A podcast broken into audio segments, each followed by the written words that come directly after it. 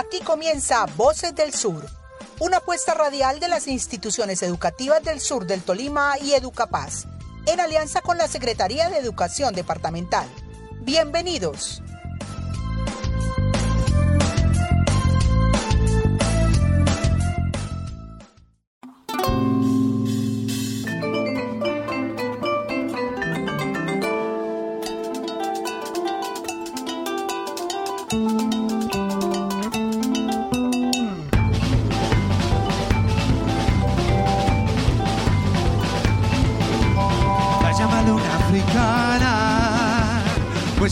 Por el sur, pegada al horizonte del mar Mediterráneo.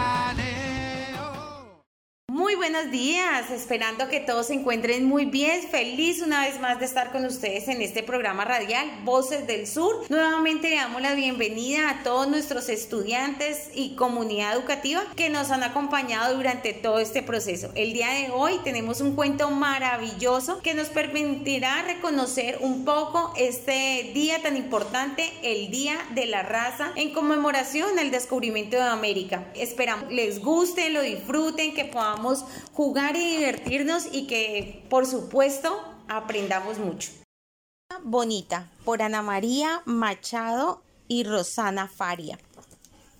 Había una vez una niña bonita, bien bonita. Tenía los ojos como dos aceutinas negras, lisas y muy brillantes. Su cabello era rizado y negro, muy negro, como hecho de finas hebras de la noche. Su piel era oscura y lustrosa, más suave que la piel de la pantera cuando juega en la lluvia.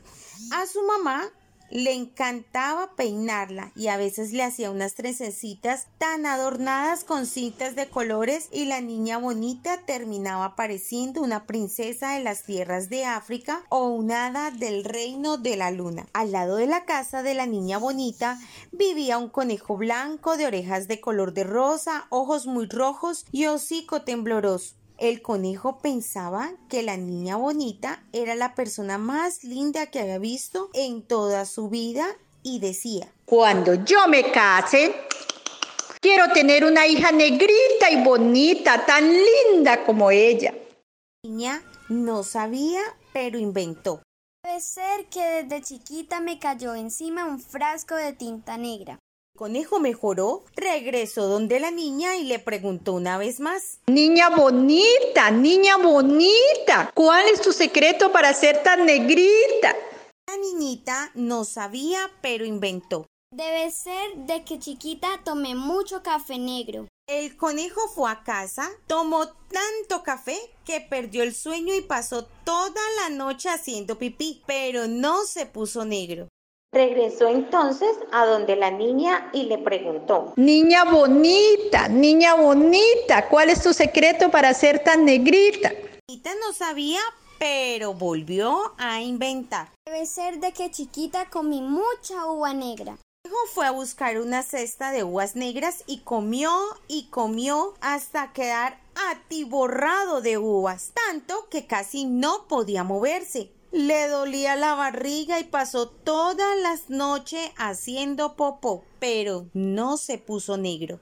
Conejo mejoró, regresó donde la niña y le preguntó una vez más. niñita no sabía y ya iba a ponerse a inventar algo de unos frijoles negros, cuando su madre, que era una mulata linda y risueña, dijo Encantos de una abuela negra que ella tenía que era bobito, pero no tanto, se dio cuenta de que la madre debía estar diciendo la verdad, porque la gente se parece siempre a sus padres, abuelos, a sus tíos y hasta los parientes lejanos. Y si él quería tener una hija negrita y linda como la niña bonita, tenía que buscar una coneja negra para casarse.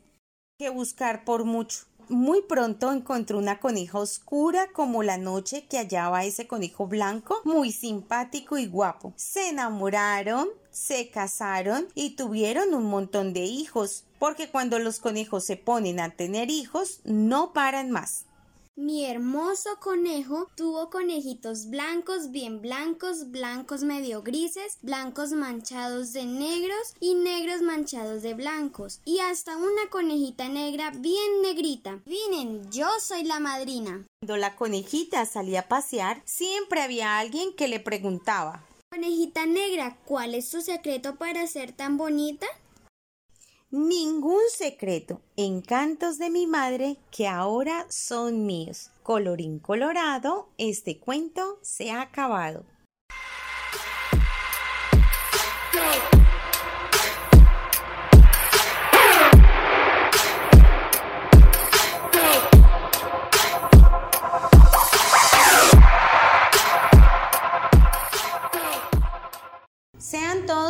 Bienvenidos a su programa Alcanzando una estrella. Hoy en conmemoración al 12 de octubre tenemos un tema súper interesante sobre las comunidades afrocolombianas. Los personajes que tenemos en el día de hoy nos enamorarán, nos harán reír y reconocer nuestra gran diversidad cultural.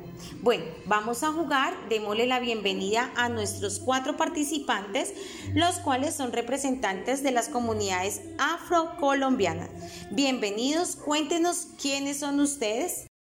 Mi nombre es Agui, tengo 10 años y vengo del Chocó. Mi pueblo queda a 3 horas de Buenaventura en lancha por mar.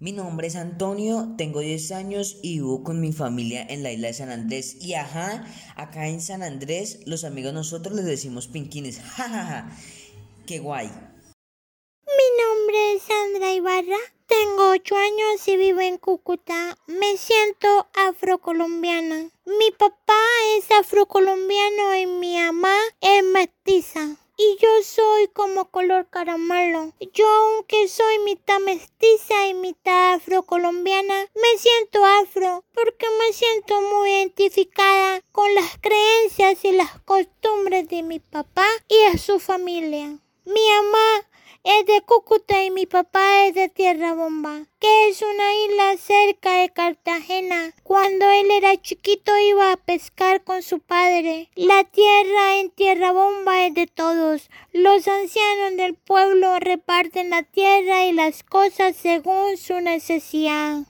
En la isla de mi papá ahora hay muchos problemas. Hay colonos mestizos que no quieren reconocer que esos territorios son de quienes siempre han vivido allí. Quieren la isla para construir hoteles porque hay mucho turismo. Mi papá se siente muy triste de pensar en la posibilidad de que no podamos volver a su tierra, a ver a su gente, a reírse juntos, a bailar y echar cuentos como antes. El mundo va a cambiar para él. Gracias. Después de esta corta presentación damos inicio a nuestro programa Alcanzando una estrella. ¿Listos? ¿Preparados? Ya. Nuestra primera pregunta por cinco puntos. ¿Qué significa la expresión cocorotero? Yo, yo esta me la sé. Instrumento musical compuesto por una tina de lata boca abajo con una cuerda y una barra. Tienes cinco puntos. Muy bien, entonces continuamos con nuestro juego. ¿Qué juegos son tradicionales en sus comunidades? La canoa Paul. Hacemos una vila india muy larga entre todos y vamos cantando.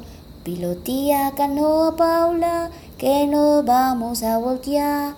Este río se está creciendo, te voy a calentar. Oí Paula, oí Paula. Mientras cantamos estamos jugando a que vamos en una canoa. Las canoas se pueden voltear muy fácil y en este juego vamos meciéndonos de un lado a otro hasta que perdemos el equilibrio y nos caemos al piso. La que hace de niña Paula entonces corre detrás de nosotros pencándonos con el remo por haber volteado la canoa. Listo, muy bien. Súper, súper este juego para disfrutarlo. Definitivamente estamos aprendiendo cada día más. Listo, con la otra pregunta. ¿Cuál fue el primer pueblo de africanos libres en América?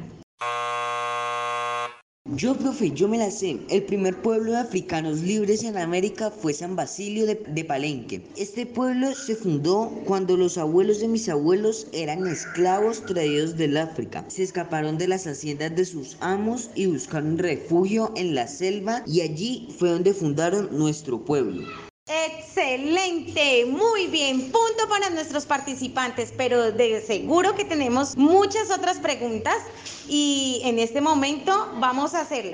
Pero ¿por qué el tono de su piel es diferente al nuestro? Eh, porque aunque somos colombianos, venimos de una raza diferente y es la raza negra proveniente del África. Nuestros antepasados fueron traídos como esclavos a estas tierras y desde entonces cada vez somos más las comunidades afrocolombianas. ¿Sabías que las trenzas eran utilizadas para poder escapar? ¿Sabías que los colombianos tenemos raíces de tres culturas, la africana, la indígena, la blanca? ¿Sabías que hay regiones en Colombia en donde predomina el ancestro africano y la mayoría de la población es afro? Como por ejemplo Chocó, San Andrés y Providencia, algunas poblaciones del Cauca y Valle. Dato curioso, las regiones donde la mayoría de la población es afro coinciden con las regiones donde hubo esclavismo durante la colonia Recuerda que las que hablan creole son las comunidades raizales, nacidos en San Andrés y Santa Catalina. Bueno, muy bien. Definitivamente este programa Alcanzando una estrella nos ha dado mucho, muchos aprendizajes.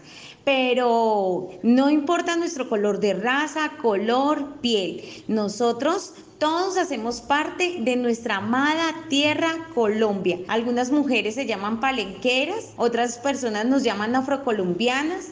Y aunque todos tienen diferentes diálogos y costumbres, todos hacemos parte de nuestra cultura. Terminar con este programa y con estos datos curiosos, tenemos una última pregunta para nuestros participantes. ¿Qué medios de transporte usualmente utilizan ustedes en sus comunidades? Las canoas son muy importantes en mi pueblo no tener una es peor que no tener una bicicleta en la ciudad.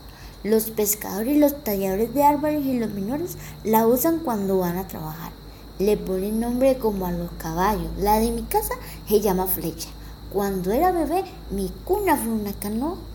Muy bien, y con esto terminamos en nuestro programa Alcanzando una estrella. Aprendimos, disfrutamos, gozamos, le damos las gracias a cada uno de nuestros participantes y por supuesto a ustedes por estar una vez más en sintonía. Recordemos que el Día de la Raza es un día muy importante que nos ha permitido reconocer parte de nuestra cultura. Es una fiesta en conmemoración a todo este proceso del descubrimiento de América y a los diferentes tonos y culturas que tenemos en Colombia. Bueno, entonces muchísimas gracias a cada uno por su participación.